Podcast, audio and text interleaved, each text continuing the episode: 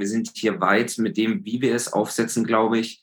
Und die Vision, dass es Experience Management ist und dass das eben alles ähm, am Ende des Tages auf die Mitarbeiter und Kunden abzielt. Ich glaube, das haben alle verstanden, dass da die Zukunft auch hingehen wird. Nur ist es ja, wenn man sich so Customer Experience oder Experience Management denkt, dann denkt man immer so, naja, da fragt jemand nach einem NPS oder nach einem C-Set oder hat irgendwelche Metriken im Kopf. Nur ist aber Experience Management ja ein bisschen anders zu denken. Natürlich geht es immer um Umsatz, aber am Ende des Tages der Umsatz ja. kommt auch über den Service. Und ich glaube, der Gedanke, Service zu verbessern, um Umsatz zu schaffen, ist immer noch eine ganz große Frage. Mhm. Es ist sicherlich ein Thema der Zukunft. Es ist natürlich aber auch ein sehr kritisches Thema der Zukunft, muss man jetzt auch ganz ehrlich sagen. Das ist der Customer Experience Podcast CX Tuning Hacks. Ich bin Peggy, Peggy Amano. Von mir erfährst du alles über Customer Experience, das richtige Kundenmindset und wie du mit ganz einfachen Hacks und Tricks wertvolle Lebensmomente für deine Kunden schaffst. Bonus Dias aus dem Podcaststudio hier in Barcelona. Wir starten das Jahr 2023 mit noch mehr Energie und Leidenschaft, magische Lebensmomente für unsere Kunden zu schaffen. Das verspreche ich hiermit. Ganz klar. Gleich zu Beginn des Jahres habe ich mir einen Gast eingeladen, der ganz genau wissen muss, wie das geht. Er ist CX-Stratege mit Leidenschaft, Panel- und Keynote-Speaker. Er war viele Jahre selbst Unternehmer, bevor er zu Qualtrics wechselte. Aktuell ist er Head of Experience Management bei Qualtrics, dem Global Pioneer of Experience Management. Herzlich willkommen im CX Tuning Hacks Podcast, Martin Meyer-Gossner. Herzlich willkommen. Es freut mich, dass ich dabei sein darf und äh, du hast die Latte sehr hochgelegt. Ich werde mich bemühen, dem auch gerecht zu werden. Das wirst du auf jeden Fall äh, nach dem Vorgespräch, äh, was wir beide hatten, auch äh, das, was man von dir öffentlich im CX Raum hört, das ist ähm, wirklich bahnbrechend. Vor allem deine Fallbeispiele, die du ähm, mit der Community teilst und auch natürlich mit den Unternehmern, die wirklich an Customer Experience was schrauben wollen, um aufs nächste Level zu kommen. Aber Martin, bevor wir da in die ähm, Praxis gehen, lass uns doch mal mit deiner Geschichte anfangen. Du warst Unternehmer und bist jetzt bei Qualtrics Tricks. Wie kam das? Ähm, es ist eine gute Frage. Ich habe ja jahrelang irgendwie die Unternehmerschaft gehabt und habe äh, sehr bewusst das auch gewählt gehabt, ähm, dass ich da selbstständig bin, was manchmal daran liegt, dass ich gerne natürlich im Lead bin und auf der anderen Seite natürlich auch teilweise Businessmodelle gemacht habe, die sehr stark in die Zukunft geschaut haben, damals schon da zählt zum, zum einen natürlich diese damalige Plattform Silicon.de dazu, wo ich äh, im Bereich WebTV in Europa sicherlich äh, in einem sehr, sehr spannenden Team sein durfte, die da sehr stark in die Zukunft geschaut haben. Das war eine Zeit, da gab es kein Facebook, kein YouTube äh, etc. Selbst Google war in den Anfangszügen und ähm, wir waren da doch relativ weit vorne mit dieser Vision. Klar, die war nicht schwer, äh, nicht so schwer zu denken, aber sie war eigentlich schwer umzusetzen in der damaligen Zeit. Und es ist auf jeden Fall sehr spannend gewesen. Und dann mit, mit Qualtrics jetzt nach, nach fast 20 Jahren mehr oder weniger Selbstständigkeit. Es, ich finde es einfach ein unfassbar spannendes Unternehmen. Also es ist ein spannendes Unternehmen, das mhm. sehr agil ist, sehr dynamisch ist, ähm, was auch eine tolle Technologie und eine tolle Vision hat wo wir in eine Richtung denken, in der viele auch noch nicht sind. Und wären die nicht so weit gewesen von ihrer Vision, wäre ich sicherlich nicht aus der Selbstständigkeit rausgegangen. Mhm. Ähm, das hängt aber auch so ein bisschen mit meiner privaten Begeisterung ähm, zusammen für neue Themen. Und Custom Experience war immer ein Thema, was mich äh, schon vor 15 Jahren interessiert hat, wo ich auch lange als Berater unterwegs war. Und dann habe ich gedacht, naja, das ist vielleicht dann mal was Neues, mal da reinzugehen. Team kennengelernt, fand das Team fantastisch hier in der Dachregion ähm, und habe dann gesagt, auch natürlich in dem EMEA-Team, in dem ich natürlich auch viel unterwegs bin, das sind alles sehr, sehr weit denkende Menschen und äh, ich glaube, man ist hier sehr, sehr weit mit dem, wie man Customer Experience für die Zukunft sehen wird. Ich kenne jetzt die Geschichte von Qualtrics und SAP, aber vielleicht kannst du es noch mal kurz erzählen von deiner Seite. Wer ist Qualtrics? Was haben die als Vision vor und wie kam es zu der Marriage mit SAP? Ja, also Qualtrics, äh, wer das nicht kennt, Qualtrics gibt es seit 20 Jahren im Markt schon. Also wir sind jetzt nicht hier ein Startup, was irgendwann mal angefangen hat, sondern mhm. äh, das Unternehmen gibt es seit 20 Jahren. Wir haben äh, einen ganzen Haufen Mitarbeiter weltweit, äh, ein paar tausend Ähm, die exakte Zahl weiß ich immer gar nicht, aber es sind ein paar tausend Leute. Wir haben äh, weit über 17.000, 18.000 äh, Kunden weltweit. Qualtrics ist der führende Anbieter in dem neuen Thema, wie wir das nennen, Experience Management. Darunter verstehen wir natürlich alle Bereiche von Customer Experience über Employee Experience, aber natürlich auch, wie, welche Erfahrungen habe ich mit einer Marke. Das ist auch ein ganz großes Thema natürlich, was damit reinspielt. Und am Ende des Tages natürlich muss man Produkte verkaufen. Also ist auch Produkt Experience und Innovation Experience ein ganz, ganz großes Thema bei uns. Am Ende spielen die alle zusammen. Wenn man es gut macht, wenn man natürlich aber sich die Unternehmen anschaut, sind die teilweise so weit schon, dass sie das auch sehen, dass die alle zusammengehören. Ob sie es dann so leben, ist nochmal eine andere Herausforderung, sicherlich in Unternehmen. Aber ähm, man muss ganz ehrlich sagen, wir sind hier weit mit dem, wie wir es aufsetzen, glaube ich. Und die Vision, dass es Experience Management ist und dass das eben alles ähm, am Ende des Tages auf die Mitarbeiter und Kunden abzielt. Ich glaube, das haben alle verstanden, dass da die Zukunft auch hingehen wird. Wir sind hier weit mit dem, wie wir es aufsetzen, glaube ich. Und die Vision, dass es Experience Management ist und dass das eben alles ähm, am Ende des Tages auf die Mitarbeiter und Kunden abzielt, ich glaube, das haben alle verstanden, dass da die Zukunft auch hingehen wird. Von Qualtrics reden, äh, wer da auf die Webseite geht, der, der äh, kriegt natürlich auch erstmal einen Eindruck von, was für einem Global Player wir hier reden. Also wir reden wirklich von Benchmark, wir reden dort, wo die Messlatte ganz hoch angelegt wird. Wir reden von einer, von einer Unternehmung, die mit den größten Unternehmen weltweit zusammenarbeitet, deswegen wahrscheinlich auch ein äquivalenter Partner für SAP die eher op die operative Seite von Software bereitstellen und Qualtrics natürlich alles, was Experience-Daten angeht. Um das mal einfach greifbarer zu machen. Erklär mal, also ich bin jetzt mittelständiger Unternehmer. Ich möchte jetzt meine Kundenerfahrung auf das nächste Level heben. Was könnt ihr da machen und wie geht ihr da vor? So Roadmap-mäßig. Also ähm, vielleicht ganz kurz auch zu dem SAP-Thema. Äh, was du richtig gesagt hast, ist natürlich, SAP beschäftigt sich ja sehr stark mit dem ganzen operativen System, äh, also gesamte IT-Infrastruktur. Da ist ja SAP ganz weit vorne ähm, weltweit. Und was ihnen halt mhm. gefehlt hat, waren eigentlich die Experience-Daten hinten dran. Das heißt, am Ende des Tages ist es zwar toll, wenn ich weiß, wer ist derjenige, das ist Peggy und die hat den, den äh, Interessensfokus, aber wie fühlt sie sich denn mit unserem Unternehmen? Wie geht sie mit unserem Unternehmen um? Was sind ihre Wünsche, ihre Erwartungen, äh, ihre Emotionen? Macht ja viel aus, wie du mit einem Unternehmen agierst am Ende des Tages auch. Und ob du bei dem Produkte kaufst oder einen Service in Anspruch nimmst oder eben nicht. Und ähm, da hat die SAP vor, vor ungefähr drei Jahren uns ja gekauft dann auch. Und dann ist ja relativ viel auch danach passiert. Wir haben ja dann auch wiederum ein paar Unternehmen äh, äh gekauft, wie Clarabridge und wie UserMind, und haben da auch sehr, sehr viel natürlich jetzt verändert an der Gesamtproduktportfolio-Strategie. Nur ist es ja, wenn man sich so Customer Experience oder Experience Management denkt, dann denkt man immer so, naja, da fragt jemand nach einem NPS oder nach einem C-Set oder hat irgendwelche Metriken im Kopf. Nur ist aber Experience Management ja ein bisschen anders zu denken, weiter zu denken. Also es geht von der einen Seite natürlich her, es werden oft Sachen gar nicht gefragt und trotzdem beantwortet. Also sprich unstrukturierte Daten, die irgendwo in sozialen Medien hocken, bei Google, bei Amazon und sonst irgendwo irgendwelche Ratings, Reviews, Recommendations, die dann da drin hocken. Und die werden ja gar nicht mit reinbezogen oft in das gesamte Thema Customer Experience. Dann gibt es da eine bestimmte Abteilung, die nennt sich dann wiederum Social Media und die hat eigentlich mit dem Customer Experience-Thema oft wenig zu tun.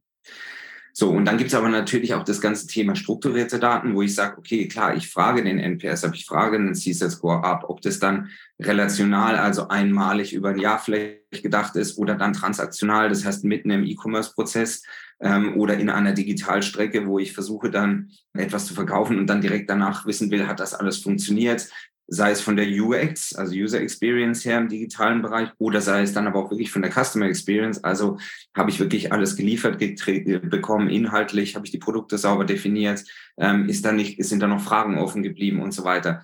Das zu wissen, ist ja die Basis dafür, auch sauber verkaufen zu können, beziehungsweise ein Produkt sauber äh, zu framen und dann dementsprechend auch sauber darstellen zu können, sei es dann auf digitaler Ebene oder generell in Sales-Prozessen auch wenn man sich dieses ganze Thema anschaut, dann ist es sehr, sehr breit geworden, weil es natürlich nicht mehr ähm, nur im Digitalraum ist. Ich kann Customer Experience ja genauso gut im Sales-Prozess, im Vertriebsprozess leben.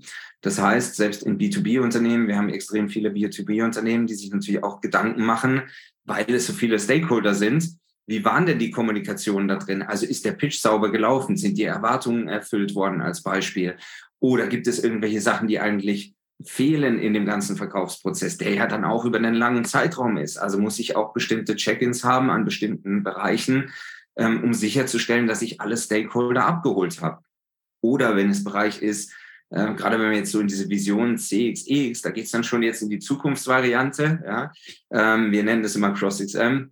Also wenn man in diesem Bereich geht, diese beiden Welten zusammenzuführen, CX und EX, ist ja auch die große Frage, wenn ich jetzt zum Beispiel location-technisch denke, also ich nehme jetzt mal die ganzen Shops, die draußen sind, Ladengeschäfte, wenn ja. mhm. da viele Verkäufer sind, muss ich ja wissen, was für ein Feedback kommt denn von den Kunden zurück. Also muss ich auch, zum, auf der einen Seite muss ich eigentlich meine Leute, die in den Läden stehen und an die Kunden verkaufen, befragen. Ich muss aber gleichzeitig dem Kunden die Möglichkeit geben, auch zu wissen, was hat denn der für ein Erlebnis gehabt? So, und das dann allein schon zusammenzubringen, ist immer sehr einfach und das verstehen auch äh, die meisten dann relativ schnell, wie man sowas macht. Dass ich aber viele dieser Prozesse nicht nur da habe, CXX, sondern auch in B2B-Unternehmen, das vergessen oft äh, viele Leute draußen und da muss man natürlich jetzt hinkommen. Plus, wir sehen natürlich auch einen Wandel in den Märkten. Also wenn ich mir jetzt gerade mal Beispiel die Versicherungs-, Automobilindustrie, Finanzindustrie anschaue, da hatte jeder früher hier in der, ich sag mal, in der Deutschland, Österreich, Schweiz Region, hatte man oft seinen Vertreter, der saß in seinem Ort und dann hatte man mit dem die Gespräche. So, jetzt drehen alle Unternehmen natürlich in Richtung digital und auf einmal habe ich nicht mehr einen Autohändler und ich habe keinen Versicherungsvertreter mehr, der mit mir redet, sondern zukünftig geht es in eine ganz andere Richtung. Heißt aber auch, dass die gesamte Customer Experience sich komplett verändern wird. Ich habe weniger menschliche Aspekte drin, weniger menschliche Möglichkeiten, einen Kunden zu beeinflussen. Die Beziehung ist eine andere, die ich in digitalen Wegen versuche abzufangen. Dann muss ich aber wissen, wie hat der Kunde sich gefühlt dabei. Ja, weil diese Emotionen kriege ich nicht mehr mit. Und deswegen wird es in der Zukunft, glaube ich, ein Riesenthema werden. Ich meine, wir erleben das natürlich auch, weil wir mit vielen dieser Unternehmen arbeiten. Da wird es dann jetzt spannend, wie die das auch abfangen werden. Absolut, da kommen wir später nochmal drauf, wenn wir darüber reden, äh, nachdem wir über natürlich ähm, künstliche Intelligenz nochmal äh, sprechen werden und dann den Counterpart Human, Human Touch, wie wir da die, die Balance finden, ja, zwischen den beiden Komponenten. Das ist genau das, was du jetzt gerade gesagt hast. Also wenn du sagst, wir müssen uns verändern, wir müssen da die Customer Journey, B2B Sales äh, nicht nur im reinen Verkaufskontakt auf dem Schirm haben, dann Sag uns doch mal was, also du, die Mitarbeiter haben dann ein Dashboard sozusagen und dort können sie dann genau ablesen, ähm, in welcher Phase der Kunde was empfunden hat oder, oder bemängelt hat, gut gefunden hat, aber auch gleichzeitig der Mitarbeiter oder die Mitarbeiterin kann also reflektiert werden, inwieweit sie mit dem Unternehmen engaged sind. Also es geht grundsätzlich um den großen Faktor Engagement, Grad und Zufriedenheit, Vertrauen und beim Kunden dann natürlich den Willen, mehr Geld auszugeben. Also es ist allein schon spannend, dass du Zufriedenheit, Vertrauen als Worte mit reinbringst. Ja, wenn man sich natürlich jetzt mal überlegt, mit welchen Scores da draußen die Unternehmen arbeiten, dann haben wir natürlich permanent das Thema NPS versus CSAT ähm, was ein ganz großes Thema ist. Und wenn natürlich auch Unternehmen, äh, Berater dann kommen und zum Beispiel sagen, ähm, provokative Aussagen bringen wie NPS gibt's nicht mehr äh, in Zukunft, dann kann ich nur lachen, weil das glaube ich einfach nicht. Und ich glaube es aus einem ganz bestimmten Grund nicht, weil äh, wir da draußen einfach sehen, dass es zu, stark auch implementiert ist in die Unternehmen. So einfach kann man es nicht äh, rausnehmen, weil da viele Provisionen mit dran hängen. Also ich will sagen, es ist schon sehr progressiver Ansatz, den viele, viele da fahren. Ähm, und man muss sich halt überlegen, inwieweit kann ich das eigentlich wirklich in den Unternehmen verändern. Grundsätzlich ist es so, wie du richtig mhm. sagst, mhm. die Unternehmen versuchen natürlich, das möglichst simplifiziert zu betrachten, um es nicht zu komplex zu machen mhm. sind natürlich von einer Historie wahrscheinlich irgendwo in NPS-CSET verhaftet. Dann gibt es dann natürlich rollenbasierte Dashboards, die wir natürlich bereitstellen für diese gesamten Befragungen, die über alle möglichen Ebenen bei uns laufen können. Das kann über mobil sein, das kann über E-Mail sein, das kann auf der Webseite sein, das kann wo auch immer angebracht werden. Wir haben alle Möglichkeiten, diese auszuspielen, diese Befragung, wie am Ende des Tages dann jemand zufrieden ist oder dann auch, wie sich die Weiterempfehlungsrate zum Beispiel entwickelt. Grundsätzlich ist aber die Frage, mache ich das dann als relationalen Ansatz oder als transaktionalen Ansatz? Und ich glaube, da haben die Unternehmen schon ein ganz, ganz großes Thema, weil es in Transaktionen geht, wird natürlich alles messbar. So, jetzt will ich das ja aber entweder haben oder nicht haben. Also wird es dann auch ganz schnell mal politisch. und dann muss man gucken, wie man das sauber abfasst. Ich glaube aber grundsätzlich, das wird schon in diese Richtung auf Dauer gehen, weil wir, wir sehen eine ganz klare Entwicklung weg von diesem Relationalen in Richtung Transaktional. Relational macht sicherlich in bestimmten B2B-Bereichen Sinn, weil es gar nicht so einfach ist, weil die Sales Cycle viel, viel länger sind und ich kann da transaktional sicherlich viel machen, aber Klar, es ist natürlich einfacher, als wenn ich da jetzt so einen riesen aufgedröselten Prozess habe, habe tausend Journey-Schritte dazwischen. Die muss ich mir auch erstmal überlegen. Wir machen dann auch so Customer Journey Mapping Workshops jetzt zum Beispiel auch demnächst. Ähm, das machen wir immer wieder mal.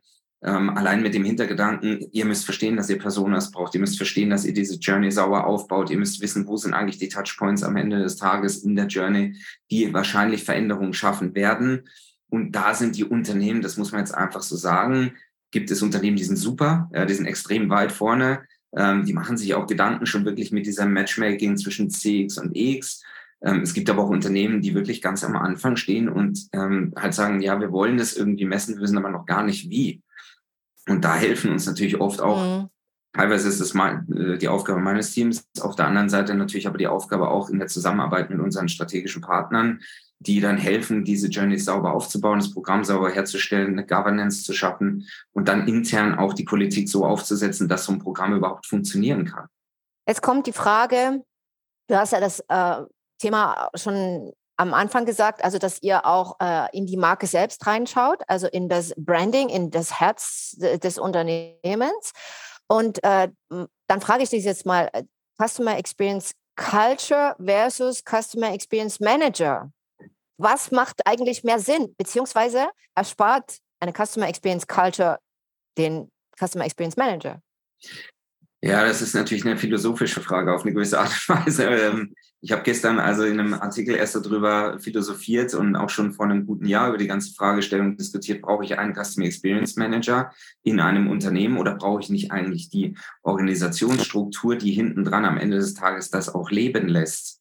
ähm, weil das ist eigentlich die größte Problematik. Also Kultur heißt ja immer, ich lebe es auf eine gewisse Art und Weise, die Strategie, die ich vorgebe. Aber diese Kultur ist oft nicht da und die ist deswegen nicht da, weil es von den Customer Experience Managern, die wir oft sehen draußen, die haben einfach nicht die Macht und auch nicht die Möglichkeiten, das Thema so auf dem Schirm zu haben, wie sie es vielleicht gerne im Unternehmen durchdeklinieren würden. Also ist es eine, Auf also ist es eine, eine Aufgabe? Also das ist jetzt auch philosophisch gemeint. Es ist eine Aufgabe und es ist eine Aufgabe. Also wir geben auf, sozusagen es als Kultur zu verankern und geben uns mit dem Customer Experience Manager zufrieden, um den dann ins Rennen zu schicken mit halbem Koffer voller ähm, Tools und Möglichkeiten, um das ganz Große zu reißen. Also das ist ja die große Frage. Die Frage ist ja, wenn du jetzt mal sagst, äh, es ist ein äh, Experience Manager, der da irgendwo sitzt, oder ein Chief Experience Officer, wie sie ja oft in Amerika auch gerne genannt werden. Wenn ich die dann sehe, ja. dann haben die meistens einen Fokus in Richtung CX. Ähm, der Fokus ist einfach in Richtung CX, weil der Kunde natürlich das Geld bringt. Und in amerikanischen Märkten, da zählt der Umsatz. Ja, das muss man jetzt einfach mal so ja. sagen. Das sind salesgetriebene Märkte. In amerikanischen Märkten? Nee, in allen Märkten. Äh, das war ich, ja, das, ja und nein. ja und nein. Ähm, natürlich geht es immer um Umsatz, aber am Ende des Tages der Umsatz ja. kommt auch über den Service. Und ich glaube, der Gedanke, Service zu verbessern, um Umsatz zu schaffen, ist immer noch eine ganz große Frage. Ich spreche da immer von dem, von dem Thema äh, Wertschätzung schafft Wertschöpfung. Das ist ein ganz, ganz wichtiges Thema an der ganzen Geschichte, weil oft diese Wertschätzung gar nicht gesehen wird. Das heißt also, wenn ich einen Customer Experience Officer eigentlich installiere irgendwo, muss ich natürlich CX und EX gleichermaßen betrachten. Das bringt gar nichts, wenn ich sage, ich will alles für den Kunden tun, aber meine Mitarbeiter haben es nicht verstanden, welche Kultur ich eigentlich dem Kunden gegenüber darstellen will und welche Serviceverantwortung und welches Service Level Agreement ich auch wirklich eingehen will einem Kunden gegenüber. Das heißt, deswegen sind diese beiden Werte extrem stark nebeneinander. In vielen Unternehmen erlebe ich es aber leider so, dass der Chief Experience äh, Manager oder Officer wie auch immer genannt wird, ähm, der kümmert sich dann um das Thema Kunde. Ja, und der Mitarbeiter bleibt hinten dran oft vergessen. Ja, und ist er damit dann alleine? Weil äh, damit äh, schaffen wir uns unsere eigenen Silos, weil äh, der Mitarbeiter, der ihn eigentlich unterstützen soll, um die, diese großartige Experience äh, zu liefern, den er braucht. Ja, wir, wir, wir reden ja immer davon, wir haben diese äh, Silos, aber manchmal glaube ich auch, wir kreieren uns das selbst. Und auch mit dem Gedanken, wenn wir sagen, wieder zum Thema Aufgabe, wir schaffen es nicht holistisch zu sehen, auch von der Brand das runterzubrechen und zu sagen, wir geben uns jetzt mal mit einer ganz kleinen Stelle zufrieden, wo wir hier mal ein bisschen freundlich sind, nett sind, Daten abfassen, persönliche Experience ähm, äh, kreieren und dann erste Erfolge feiern. So, und dann machen wir dann unser Fähnchen rein und dann wird aber beim nächsten Sturm dieses Fähnchen wieder so brutal umgeweht, ja, dass wir wieder von vorn anfangen. Und das sage ich aus äh, Hotelsicht. Wir hatten auch mal diesen Guest Relation Manager in der Lobby stehen, ja. Das war mal so ein Trend. Der ist jetzt zehn Jahre her. Da stand immer einer in der Lobby, der hat alle immer gegrüßt und hat alle immer gesagt, ja, welcome, welcome, welcome. Und war verbunden auch mit so einem Ding hier, mit so einem Mikrofon. Und der ist jetzt weg. Den gibt es nicht mehr, weil der Ansatz im Fünf-Sterne-Segment ist, also wir sind alle Guest Relation. Wir sind alle für den Gast äh, verantwortlich. Es gibt natürlich andere, bessere Strukturen, äh, digitale Strukturen im, im Hinterland, die das auch effizient machen. Aber das nur mal als Begründung äh, für meine Sichtweise darauf.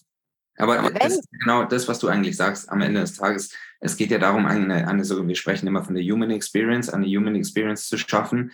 Und diese Human Experience beinhaltet ja, wenn du als Unternehmen, und jetzt nehmen wir dein Beispiel, Fünf-Sterne-Hotel, wenn du ein Markenversprechen hast, du bist ein Fünf-Sterne-Hotel, das hat einen Markenversprechenswert.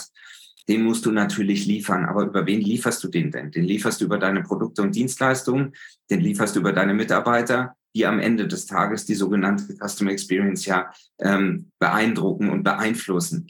Heißt aber auch, dass die Customer Experience die Marke dann am Ende des Tages wieder ähm, im zweiten Schritt beeinflusst. Also ist es ein Kreislauf. Du kannst also nicht hergehen und sagen, ich kümmere mich nur um das eine und ich hoffe, dass der eine Mann das alles rettet oder die eine Frau, die da als Customer äh, Relationship Manager vorne steht an der Tür.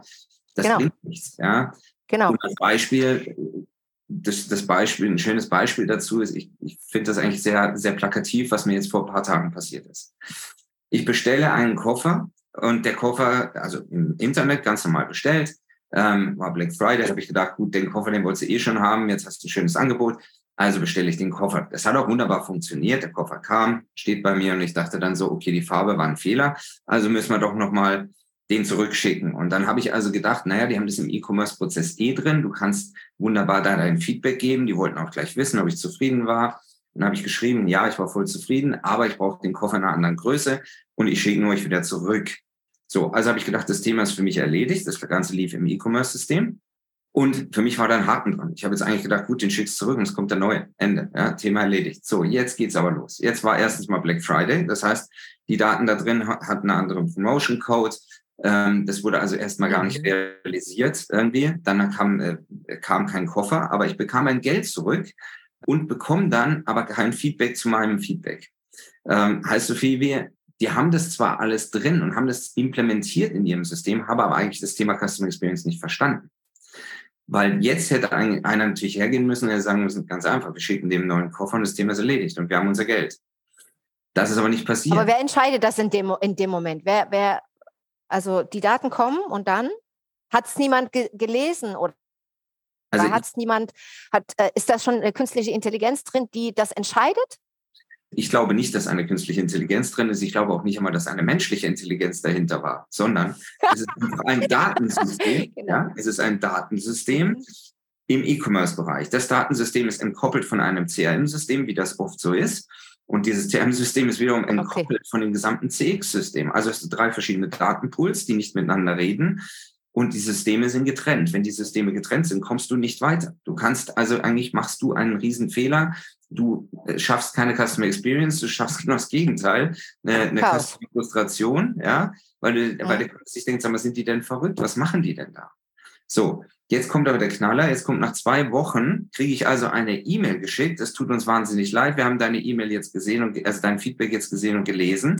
Aber wir können dir leider den Cover trotzdem nicht schicken und schon gar nicht zu den Konditionen. Mhm. So, was passiert also? Werde ich bei denen nochmal bestellen? Nein, werde ich definitiv nicht. Ja, also Customer Experience total fail. Ist aber eigentlich jetzt, ich will die gar nicht da an die Wand stellen, sondern ich will eigentlich nur Awareness schaffen dafür, dass wir mal aufwachen und diese Datenströme nicht fragmentiert lassen. Diese Datenströme müssen zusammengebracht werden und es muss aber jetzt frag, jetzt, aber jetzt frage ich dich mal als, ich würde mal sagen, bin schon sehr äh, Laie in, in der Hinsicht, ja, aber wenn ich mir sowas einrichte und merke, es, wie, wie, wie also ich meine, ich, das ist ja jetzt mal so Common Sense, also, also dass es nicht funktioniert.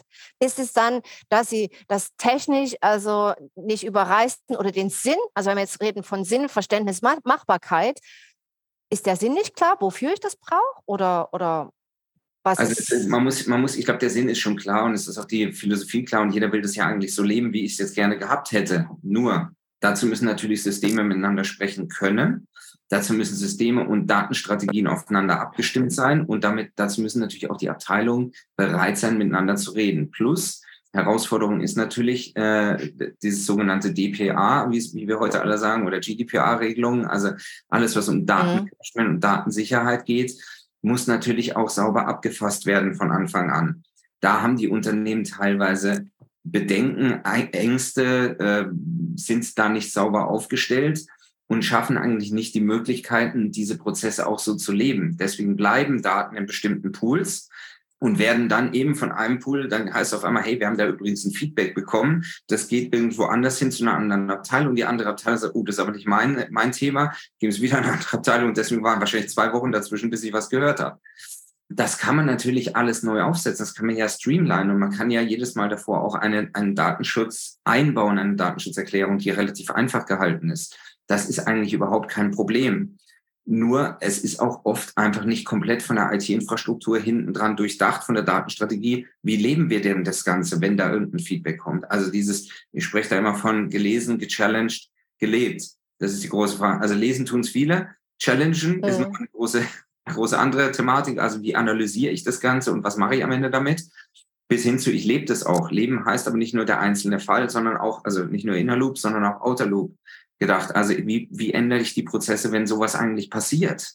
Soweit sind die Unternehmen irgendwie nicht oder es dauert einfach aufgrund von internen Strukturen zu lang, sich da wirklich mal Gedanken drum zu machen. Und wir erleben das ja auch teilweise selber. Die Evolution von CX-Programmen kann zwischen drei und zehn Jahren hier dauern. Das kann, kann man auch so sagen. Also ich kenne Programme, die sind teilweise vor vier, fünf Jahren aufgebaut, jetzt nicht Portrix allein, sondern ich kenne es ja auch als Berater ähm, von früher da gibt es Programme, die leben seit teilweise zehn Jahren, äh, reden aber heute immer noch über den gleichen NPS wie vor zehn Jahren und es, es gibt immer noch keinen Closed-Loop-Prozess.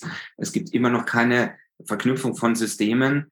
Ähm, gerade CRM-System und, und ein CX-System ist ja essentiell wichtig. Ich habe im CRM-System die operativen Daten, ich habe an dem anderen im, im CX-System oder Experience Management-System habe ich die ganzen Experience-Daten. Wenn ich die zusammenführe, habe ich die gesamte die 63-Grad-Sicht des Kunden. Wenn ich dann noch Social-Daten mit einfließen lassen kann, perfekt, kriege ich sogar noch hin, das Contact Center oder Call Center dahinter zu binden, dass ich wirklich am Ende des Tages einen Blick vom Format Margusten am Ende des Tages habe, dann ist es ja das, was ich eigentlich will. Es bringt mir ja nichts, wenn verschiedene Abteilungen ja. verschiedene fragmentierte Einblicke zu mir haben, aber eigentlich nicht, die, die eine Abteilung weiß gar nicht, was ich vor drei Wochen bestellt habe und die andere Abteilung sagt dann, ja, wir können das übrigens nicht machen, tut uns leid, Pech gehabt.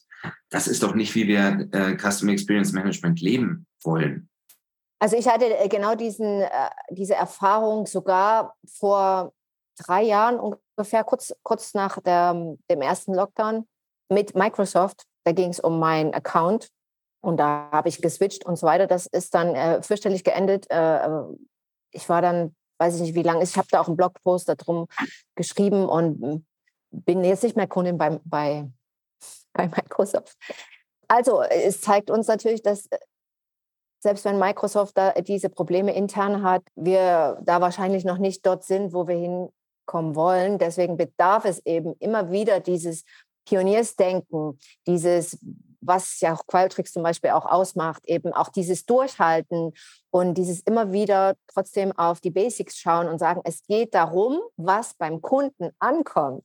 Ja, ob es nun dein Koffer ist, der eigentlich in einer anderen Farbe hätte ankommen sollen oder beim Autohändler oder wie ich gestern mit meinem Sohn in einem ganz normalen Commercial Center äh, äh wollte ein T-Shirt kaufen für meinen anderen Sohn und dann war der Prozess einfach so langsam, so langsam, dass ich dann gesagt habe, ja, eigentlich, also wenn ich mir das T-Shirt jetzt hier so angucke, nee, es gefällt mir eigentlich schon gar nicht mehr. Ich lege es wieder hin, tschüss.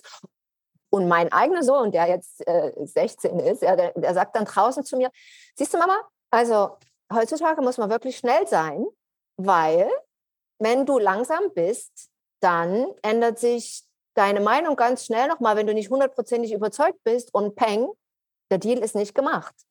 Das ist eigentlich das Hauptproblem. Und wenn das, das das, was ich vorhin gemeint habe. Also wenn, vor allem, wenn du jetzt Systeme umstellst, du gehst immer mehr in digitale Transformation, du hast immer mehr E-Commerce-Systeme, ähm, da geht der menschliche Faktor raus und da gehen halt auch viele Sachen verloren. Deswegen setzen natürlich viele auf äh, künstliche Intelligenz in der Zukunft, so wie auch wir natürlich in unser System das einsetzen.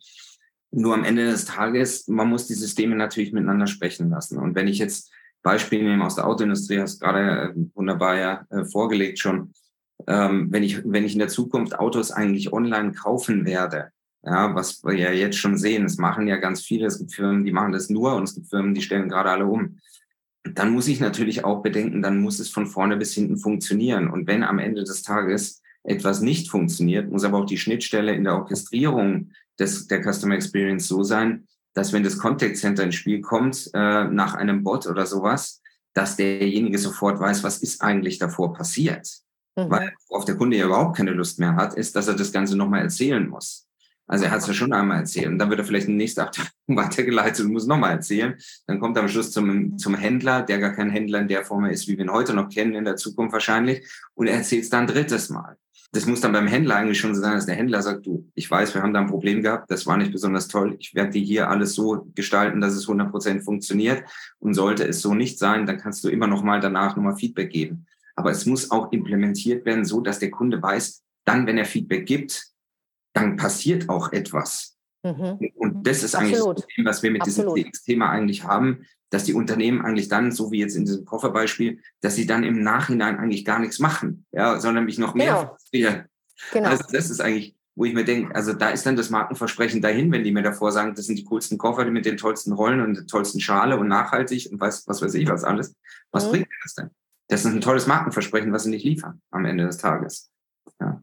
Im Höchstfall, im schlimmsten Fall werden dann schlechte Bewertungen einfach gelöscht im, im öffentlichen Raum, man sagt, okay, jetzt löschen wir das und wir investieren in Sales äh, Online-Marketing-Initiativen, um neue Kunden zu kriegen. Ja? Wobei wir die Zahlen müssen wir auch nicht immer wiederholen dass es ja natürlich bewiesen ist in vielfachen Studien, dass ein zufriedener Kunde natürlich auch mehr Geld ausgibt. Ja, also das sind ähm, und bewiesene Studien, die sagen, die haben über 12 bis 15 Monate aktiv die Customer-Zufriedenheit verbessert und dadurch in, bis zu 12 Prozent mehr Umsatz erzielt. Ja, also Tendenz steigend.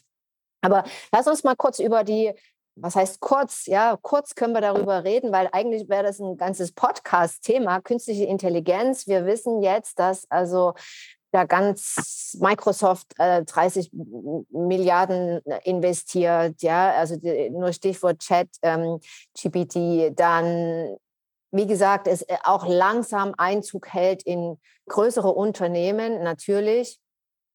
Was ist dein Feedback dazu und auch vielleicht, dass du sagst, äh, gib uns mal so von der Global Player Sicht äh, Info, wo stehen wir da überhaupt? Weil die mittelständigen Unternehmen können sich das vielleicht noch gar nicht so vorstellen, wo das wirklich schon angewandt wird.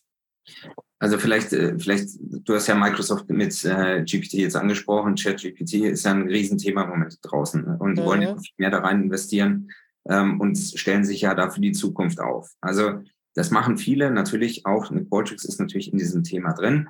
Ähm, mhm. Es ist sicherlich ein Thema der Zukunft. Es ist natürlich aber auch ein sehr kritisches Thema der Zukunft, muss man jetzt auch ganz ehrlich sagen. Ich meine, was viele vielleicht nicht wissen, ich habe literaturwissenschaftlichen Hintergrund, ich habe einen Master in, in drei Sprachen in Literaturwissenschaft und bin immer noch ein ganz großer Freund ähm, von Literatur und äh, Zukunftsperspektiven zu lesen. Also ob das dann Ellsberg, Schätzing, Brandhorst, wie sie alle heißen sind. Ich schaue mir die gerne an. Ich lese diese Sachen sehr gerne, ähm, weil sie dann doch sehr stark manchmal Zukunftsvisionen zeigen, die sehr kritisch sind. Und dieses Thema künstliche Intelligenz ist im Moment in meinen Augen sowohl bildungspolitisch als auch äh, was unternehmerische Themen anbetrifft, ein Thema, wo wir uns dringend mit beschäftigen müssen. Das ist das, was Elon Musk als Safe AI bezeichnet. Elon Musk sagt, wir brauchen Safe AI. Es gibt, ja, es gibt ja die zwei, zwei großen Kräfte, die gegeneinander wirken, der liebe Herr Musk und der liebe Herr ähm, Zuckerberg, hm. die da unterschiedliche Wege fahren. Ich bin da sehr auf der Seite von Herrn Musk, ähm, wobei natürlich er viel sagt dazu und auch wie er es dann selber umsetzt, ist nochmal ein anderes Thema.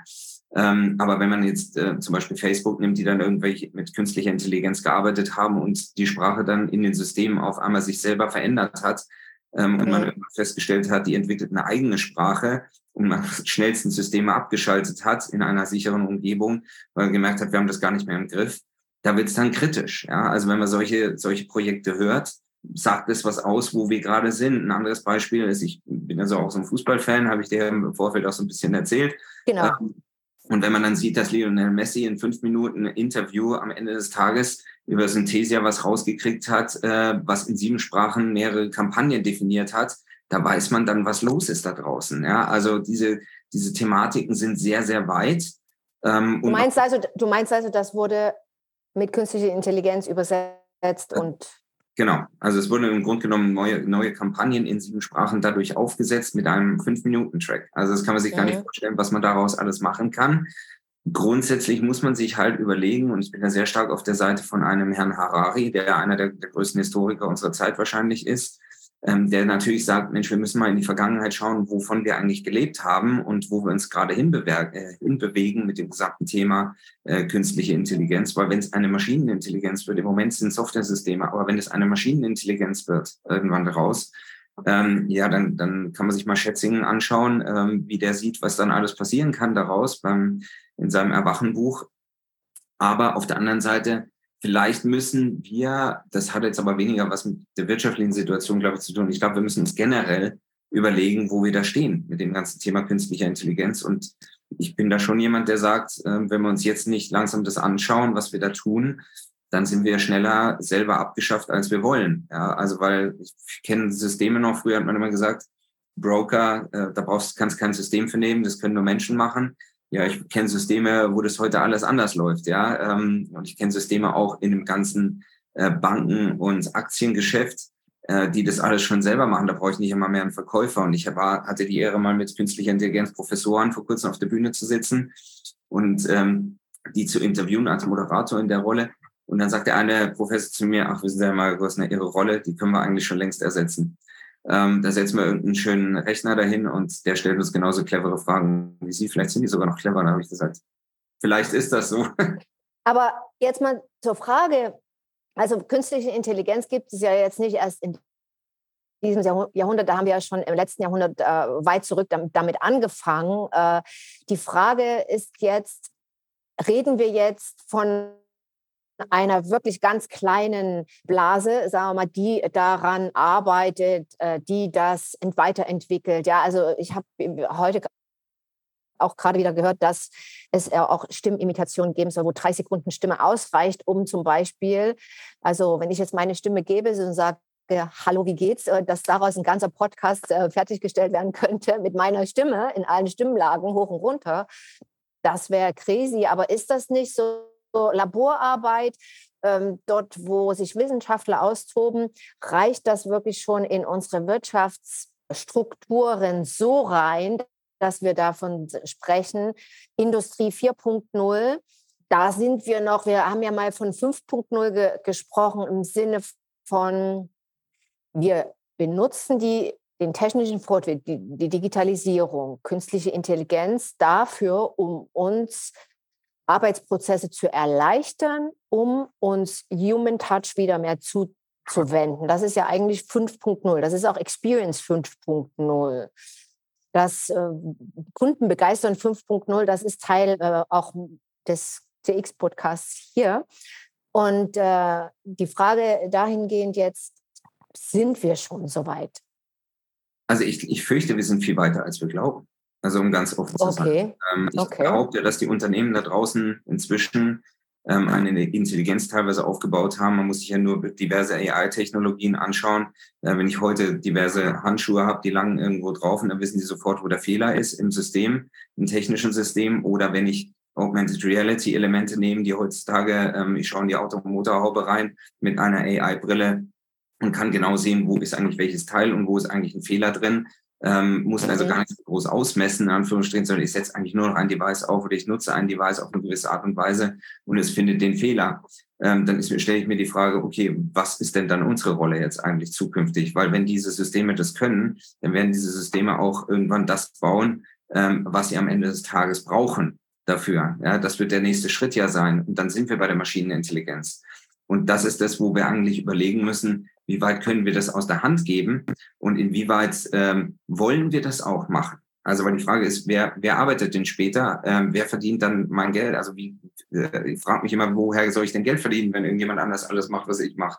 Dann wird es kritisch. Ja? Und das äh, muss man halt sagen, das sind vielleicht, da sind vielleicht dann Manager noch in einer besseren Position als das sogenannte, ich sag mal, 80, 90 Prozent arbeitende Volk. Das, ist, das ist einfach so. Und selbst der Manager wird dann zum arbeitenden Volk irgendwann.